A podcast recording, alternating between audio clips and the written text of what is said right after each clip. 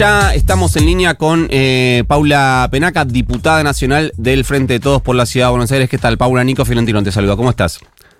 Hola Nico, ¿cómo te va? Muy bien. ¿Sabés que ayer estaba haciendo eh, un listado y empecé? Dije, empecé, presupuesto, el Ministerio Público Fiscal, Consejo de la Magistratura, reforma eh, del eh, fuero eh, penal federal, eh, ley de envases, la cantidad de eh, leyes impulsadas por el gobierno y o por el, eh, el bloque oficialista, que incluso con media sanción del Senado están congelados en la Cámara de Diputados, es, eh, o fueron frenados en la Cámara de Diputados, es gigante. ¿Cómo se vive desde adentro eso? ¿Te da impotencia?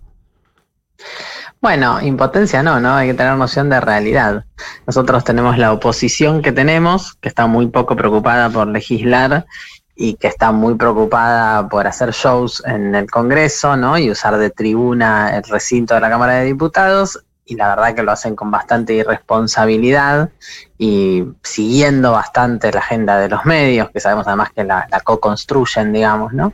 Y eh, además tenemos un número difícil, ¿no? Porque tenemos, no tenemos una, una mayoría que nos permita eh, avanzar eh, con las decisiones del gobierno de legislar para, el beneficio de la población, para las necesidades que tiene el gobierno del país de desarrollo que circunstancialmente igual podemos construir, ¿no? Porque la verdad que en esta última sesión, así como hay cosas que, que, que no logramos, digamos, poner uh -huh. en tratamiento, pudimos avanzar en un montón de otras leyes que son también en beneficio de, de, nuestra ciudadanía y que, bueno, que permiten, digamos, romper con, con, esa inercia que a veces pareciera estar instalada en la Cámara, ¿no? Pero es cierto que hay necesidad de construir muchísimo consenso. El trabajo es muy arduo, ¿no? Antes, antes de cada sesión hay un trabajo político muy profundo y también un trabajo legislativo muy profundo, porque los consensos suponen modificación muchas veces de, de infinidad de aspectos de las normas que son las que permiten justamente generar el acuerdo, ¿no? Entonces yo creo que hay que tener eso, ¿no? Que hay que tener sentido de realidad y sobre todo hay que poder explicárselo a la sociedad, porque la idea eh, de la antipolítica, también impuesta por el neoliberalismo, es lo primero que surge cuando aparece esta, esta, esta sensación de inmovilidad, ¿no? Sí. Pero bueno, digo, la verdad que la sesión de, del, del miércoles en el, en el, Congreso fue muy importante en ese sentido, porque además sabes qué es importante y es lo que a mí más contenta me pone y rompe cualquier sensación de impotencia cuando uno legisla con el acompañamiento de la sociedad, ¿no? Cuando hay eh, demandas sociales que surgen de necesidades y se convierten en derechos, ¿no? Porque para nosotros sí cada necesidad supone un derecho eh, a partir de que podemos definir alguna normativa nueva en el Congreso. Y eso pasó el miércoles, ¿no? Estuvimos acompañados de todos los sectores de la cultura que se organizaron y, y, logramos finalmente prorrogar por 50 años más los fondos de asignación específica para las industrias culturales. Entonces estuvieron los balcones llenos de gente eh, que, que, vino a acompañar eso, estuvieron los taxistas y las taxistas y, y pudimos sancionar una ley para la adquisición de, de nuevas unidades eh, con exención de impuestos. Sí. Bueno, hubo, hubo muchas, muchas buenas noticias, por decirlo, pero sí es cierto que bueno, que tenemos esta otra realidad, ¿no? Y, y para, también muy importantes. Y para algunas medidas, no sé, la primera que pienso que me parece que eh, no, no es que la más ruidosa, sino que es la que ameritó la explicación del presidente Alberto Fernández, que fue la cuestión referida a las retenciones. Dijo, no voy a mandar una ley eh, para que el Congreso eh, me la rechace. Y medidas de ese tipo no, eh, digamos, no, no hay, no digo suplantar, pero sí esta idea de generar presión, algo que se hizo mucho durante el gobierno, lo, quiero decir públicamente, algo que se hizo mucho durante el gobierno, sobre todo de Cristina Fernández de Kirchner, que era que algunas leyes que tenían resistencia de la oposición, bueno, se generaba un contrapeso con movilización. ¿No estaría bien que el Frente de Todos genere esa movilización para algunas cosas donde los votos no están? Mira, yo creo que si no aprendimos nada del movimiento feminista, no vamos a aprender nunca nada de nadie, ¿no? Digo, es verdad que sucedió durante, además, todo el gobierno de Cristina Fernández de Kirchner y de Néstor Kirchner. O sea, es muy importante el Congreso, no solo por la sanción de las leyes, sino por los debates. ¿No? Es, eh, es el órgano de la democracia por excelencia donde se debería, donde se refleja, creo yo, uh -huh. eso debería ser consciente, consciente, todo el mundo debería ser consciente de eso, el funcionamiento democrático de la sociedad. O sea, no hace falta que estemos todos de acuerdo ni que de antemano tengamos resueltas nuestras posiciones y sepamos que va a ser una o la otra la que se imponga. Hace falta que se genere el debate y por eso yo te hablaba recién de la participación de la sociedad, ¿no? Porque el debate adentro tiene que tener un reflejo de, del debate afuera y de la organización afuera. Entonces yo creo que sin duda, ¿no? Eso eh, es, es necesario. ¿no? Y te decía lo del movimiento feminista porque el ejemplo más claro es la sanción de la interrupción voluntaria del embarazo, que obviamente, bueno, tuvo un montón de discusiones, estuvimos hasta esa misma noche contando los votos hasta el último momento, porque no es que había un, consenso previo, digamos, en el momento de llegar al recinto se modificaron posiciones y, la discusión se dio y se perdió y se ganó. ¿no? Hubo un momento en el que no se pudo avanzar y finalmente un momento en el que sí. Entonces, yo creo que sin dudas también eh, es necesario que el Congreso refleje esas tensiones de la sociedad, que son tensiones que demuestran intereses contrapuestos, ¿no? Entonces, gobernar es administrar esos intereses. Nuestro gobierno, eh, el actual y todos los gobiernos eh, con los que coincidimos desde el peronismo y desde el movimiento nacional y popular, son gobiernos que administran esas tensiones y administran esos intereses en función de beneficiar los intereses de las mayorías y eso supone eh, que algunos se van a oponer.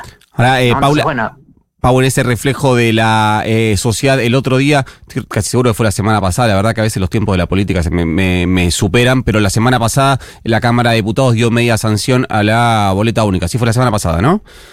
Sí. Eh, que en, el, en su discurso, eh, el ex ministro del Interior, Florencio Randazzo, hoy eh, diputado por el bloque de identidad bonaerense, habló de una nueva mayoría y efectivamente es algo que me parece que se viene reflejando y que es una mayoría que y que cuando vas a la matemática es una mayoría real. Si vos sumás Juntos por el Cambio, más eh, la Libertad Avanza, más los ocho del Interbloque Federal, tenés 128 diputados que son la mitad de la Cámara. Claro, pero que en la sesión de este miércoles constituyeron una mayoría distinta de la de la semana pasada. Por eso yo digo que es importante dar los debates, porque digo, no, no es que todo está perdido. Está difícil, está difícil de vuelta, ¿no? Perdimos las elecciones, tenemos un número ajustado, eso tiene que quedar claro, hay cosas que se inmovilizan porque a la oposición mayoritaria, que es Juntos por el Cambio, no le interesa avanzar en la defensa de los derechos ni en la adquisición de nuevos derechos de la sociedad, pero también es cierto que se resuelve porque ¿no? El miércoles pasado esa nueva mayoría que denunciaba Randazo fue una y este miércoles fue otra distinta, ¿no? Podríamos decir que este miércoles surgió otra nueva mayoría que nos permitió avanzar en todas estas medidas que yo te decía. Entonces, yo creo que es, esos debates hay que darlos, aunque no tengamos garantía de ganar, ¿no? Aunque no tengamos garantía de victoria, hay que darlos, porque de verdad me parece que no hay manera de sociedad de, gobernar. Eh, mirando a la sociedad con la nuca. ¿Y que, Vos tenés que poner de frente y dar la discusión. Estamos hablando con eh, Paula Penacas, diputada nacional del Frente de Todos por la Ciudad de Buenos Aires. Y Paula, ¿y cuál es la expectativa respecto a esa, esos debates y a esas y cómo generar esas mayorías con el eh, proyecto de renta inesperada que tienen que eh, discutir? Bueno, tenemos el proyecto de renta inesperada, tenemos pendiente la media sanción del proyecto del fondo para, pagar al FMI, Fondo Monetario Internacional. Tenemos, bueno, vos mencionabas recién otros proyectos vinculados con la justicia, tenemos un montón de proyectos. Obviamente hay en esos proyectos, particularmente, posiciones asumidas de antemano públicamente por los sectores mayoritarios de la oposición. Sí. De nuevo, vamos a dar el debate. La semana que viene vamos a estar retomando el debate eh, del proyecto del Fondo para el Fondo. Vamos a iniciar, seguramente, si no es la que viene, es la otra informativas eh, con, el, proyecto de la renta inesperada.